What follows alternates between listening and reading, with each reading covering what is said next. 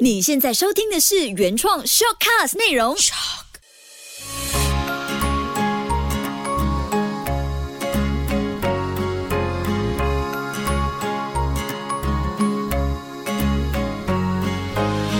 秋月的育儿天地。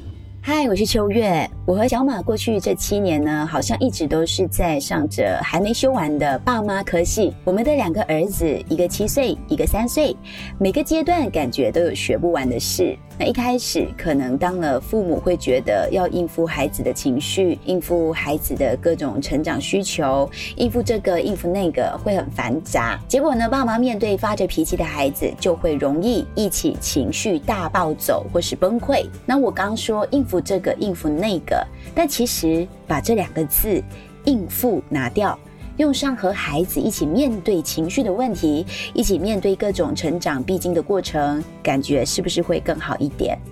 我最近呢看着 MCO 之后的 Kobe，就是我的大儿子，他上着小学的日常，发现原来以前一起面对的各种事，在潜移默化中让他吸收起来，他更懂得应对学习中的其他挑战。如果七年前你问我，我会说，嗯，带两个儿子好难、好累、好烦。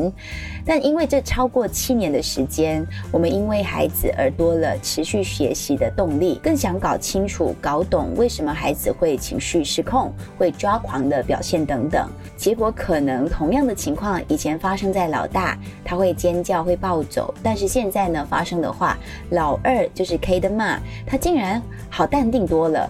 我觉得是一种爸妈的小小突破，因为孩子让我们有机会持续学习，验证不同的亲子沟通方法，也懂得把握住每一次孩子犯错的时机，引导他们面对和解决问题的方式。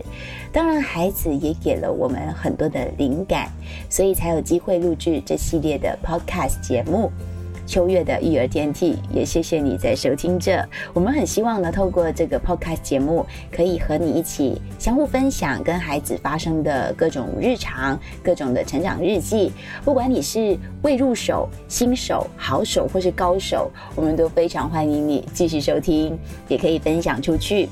这一期第三期了，我们来谈六招接住孩子即将爆发的情绪。这真的是可大可小，可以影响一家人的情绪氛围。还有你的家庭气氛。如果你是爸妈，我相信你有不少面对孩子发脾气、崩溃和暴走的经验。情绪调节是我们所有人都必须学习的技能。有些孩子呢，比其他孩子花更多的时间来掌握。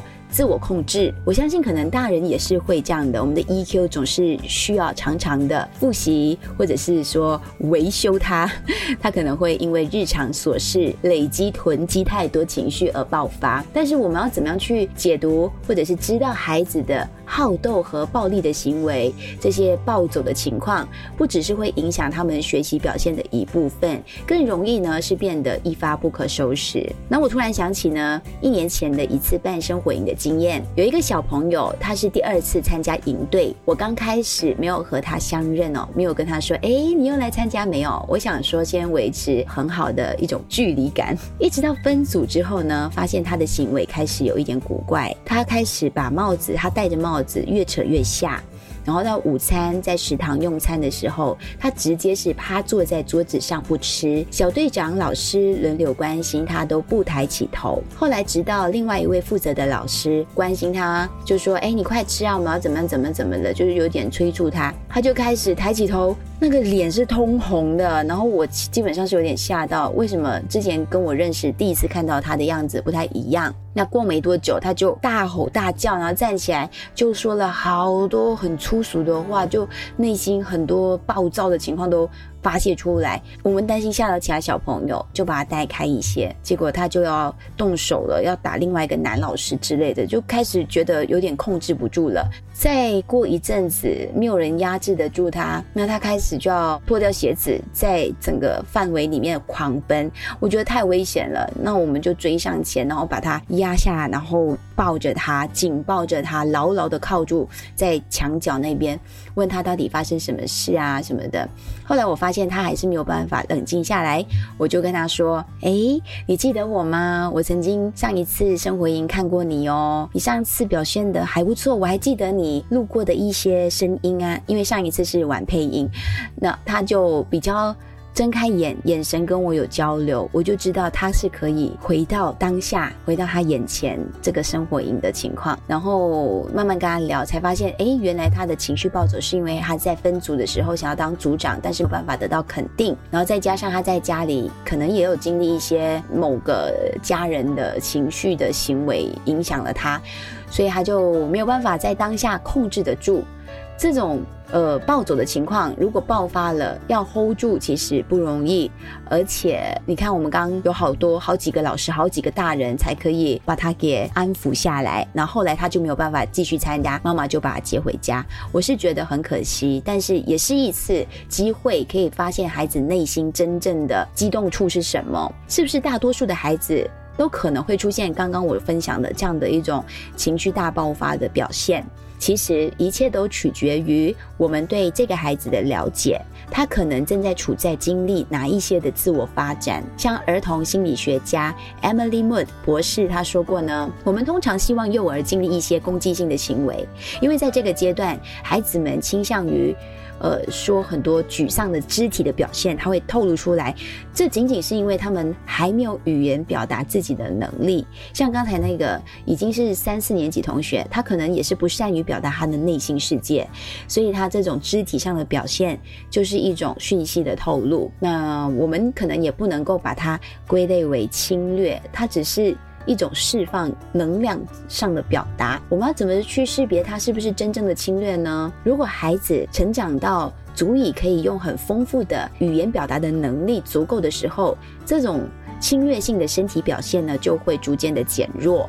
如果没有发生，其实我们就应该要关注。就是说，它没有减弱的话，还是持续发生的话，我们就要持续关注了。特别是它可能会让别人处在危险，或者会破坏掉很多东西，所以我们要看看孩子的这些行为。在三个点上给我们的警惕：第一个，他是不是在学术上面有很沉重的压力负担；第二，是不是跟他的同才之间有关的发生了关系上的一种很难解决的情况；第三，他是不是在家常常会受到很多干扰。这些都是一种警示，我们都要去正视它。那这些原因呢，可能也会引起很多很多层面的，包括说是不是多动症、焦虑症，或者是无法。判断的学习障碍和自闭症都会引起的攻击性行为的问题，所以这位博士呢，他就有说到，无论什么原因，如果攻击性的行为影响了孩子的日常运作，都必须要寻求帮助。当然，不只是听 podcast 片面的了解，而是真的需要找一位负责的儿科医生来对谈，或者是心理健康专家来判断这样的一个爆发或者引发出的侵略性问题，是不是要特别关注。那我们可以怎么做来接住这些小朋友即将爆发的情绪呢？来避免更糟糕的情况出现呢？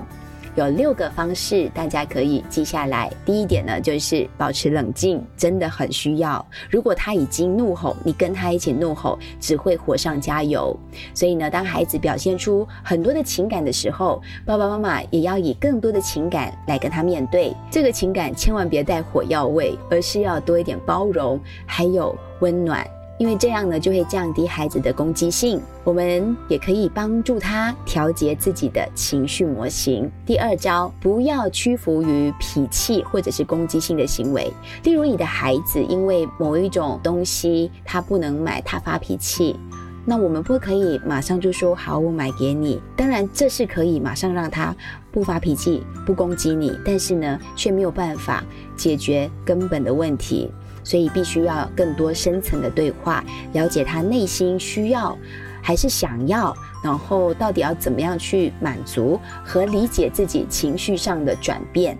第三点，抓住你的孩子的好，奖励行为良好，即使你的孩子他没有做出任何特别特别耀眼的事情，但是这种肯定跟赞美，都是可以更加强化他良好的情绪。举个例子哦，像你们平常晚餐用餐的时候没有特别的事情发生，那你也可以说一说，哇，刚才吃晚餐的过程，我很喜欢你在餐桌上的表现。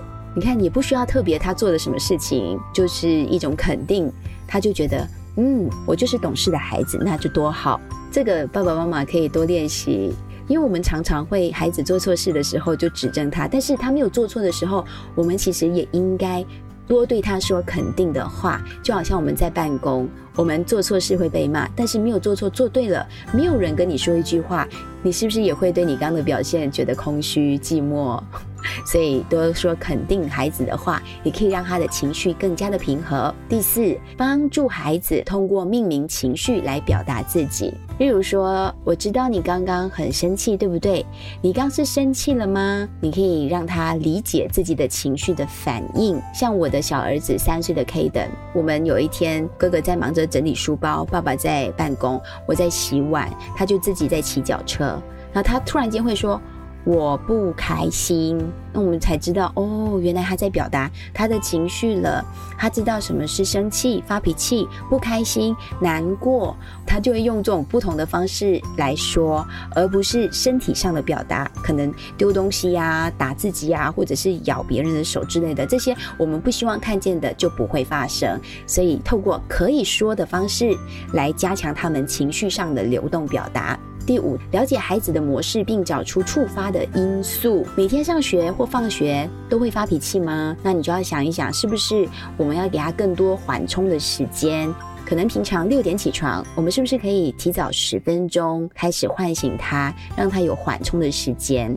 例如接他放学，他会生气，你可能太迟了还是什么？那可能五天里面有一天你是提早去接他，给他惊喜，告诉他其实妈妈有在努力哦，那他就不会因为这种小事而特别的生气。这种就是了解孩子的模式，然后去找出应对的方式。哪一些是会触发他情绪大暴走的，我们就要接住他。第六招，找到适当的奖励。不要专注于财务或者是物质上的目标，取而代之的呢，可能是晚上多了半小时很特别的时间，全家人一起看一个小视频，来彼此温暖和奖励。这种方式除了亲子关系上的联系，也可以让彼此的情绪更加的稳定。如果你的孩子在自我控制方面呢，有很多的挣扎，或者是你每次都接不住他爆发的情绪，这些点。可以用得上的话，请好好的去运用。如果情况似乎还是难以控制，那你可能需要找一些有经验的老师或者是专家来协助你解决家庭的情绪跟行为上的问题。希望今天这六招接住孩子即将爆发的情绪，可以用得上的朋友，尽量的去运用，然后也可以留言告诉我，你觉得哪一点是最有用，而且还有更好的方式，也欢迎你建议哦。可以在 Facebook 或者是 IG 搜寻 Moon 望秋月，都可以找得到我。谢谢你的收听，我们下期见。